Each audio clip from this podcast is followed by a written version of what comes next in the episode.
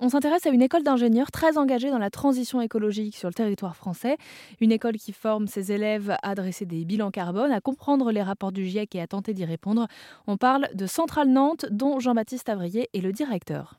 Nous sommes activement engagés en faveur du développement durable avec une accélération depuis, euh, depuis 2020 et un engagement qui est fortement reconnu puisqu'on a encore été classé euh, première école d'ingénieurs engagée en faveur du développement durable en France. Alors cela se concrétise par exemple par une option low-tech dont on a déjà parlé à l'antenne d'Airzen Radio.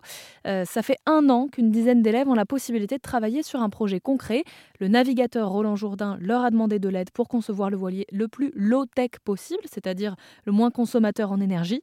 Au bout d'un an, l'heure est bilan avec le directeur de l'école. Cette, euh, cette formation sur la low-tech a eu un très très fort succès. Euh, d'abord par les étudiants qui étaient ravis de pouvoir réfléchir différemment, de pouvoir travailler différemment, euh, mais aussi auprès des entreprises qui se sont très fortement intéressées à ce qu'on fait et qui nous ont dit mais c'est exactement ça qu'on veut faire. Donc là, ils travaillent sur un bateau avec Roland Jourdain, c'est un projet fantastique sur un très très beau bateau. Il y aura demain d'autres projets sur lesquels on pourra travailler en mode low-tech et l'objectif c'est vraiment que ça puisse impacter un maximum d'étudiants dans notre école et d'amener un maximum d'étudiants à s'intéresser à cette démarche. Ceux qui s'étaient lancés dans cette euh, démarche low-tech euh, il y a un an euh, avaient dû aussi parfois l'assumer même auprès de certains camarades. Est-ce que c'est quelque chose qu'on doit défendre aujourd'hui, de se positionner en faveur du développement durable et de la transition écologique? Bah, Par exemple, sur la low-tech, je pense qu'on a réussi la première étape, qui est l'étape de convaincre de l'intérêt et de l'importance de cette démarche, en sortant d'un certain technosolutionnisme qui pouvait prévaloir dans certaines écoles d'ingénieurs jusqu'à maintenant.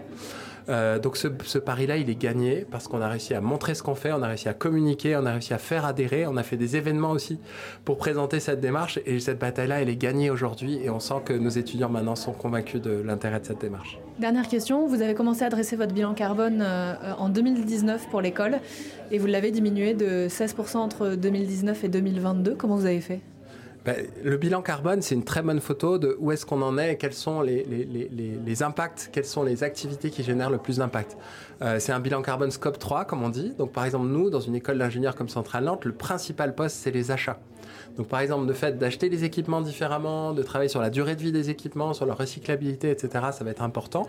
On a aussi travaillé sur les mobilités. On demande à tous nos personnels, tous nos étudiants de limiter leurs impacts liés aux mobilités nationales ou internationales. Et par exemple, on incite nos étudiants qui partent à l'international à préférer le train euh, pour minimiser leur impact carbone. Et ça, c'est des choses qui marchent très très bien. Même à Nantes? Même à Nantes, euh, on arrive à, prendre le train pour aller partout en Europe. On a beaucoup d'étudiants qui partent en Europe du Nord ou en Allemagne ou en Italie et donc ils font le pari de dire ok, j'y vais en train. c'est vrai qu'on pourrait dire que c'est peut-être un peu plus facile quand on est euh, par exemple à Paris d'avoir d'autres alternatives à l'avion pour voyager en France. Mais euh, finalement, si on est dans une grande ville de France aujourd'hui, il y a des alternatives, c'est ce que vous nous dites? Tout à fait, et je pense que ça répond aux attentes de nos étudiants.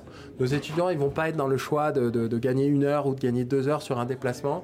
Quand ils vont rejoindre une destination à l'international pour six mois, un an ou deux ans d'études, ils font le pari de dire, bah, je vais peut-être mettre une journée, je vais peut-être mettre deux journées pour y arriver en train, mais ça vaut le coup parce que c'est pour la planète. Et pour aller plus loin sur le sujet du développement durable, le directeur de Centrale Nantes l'annonce, dès la rentrée 2024, chaque matière enseignée en première année sera reliée au développement durable. C'est donc une nouvelle génération d'ingénieurs qui devrait des écoles prochainement, en tout cas de cette école, ce qui semble intéresser de nombreuses entreprises, selon les confidences de Jean-Baptiste Avrier, le directeur de Centrale Nantes.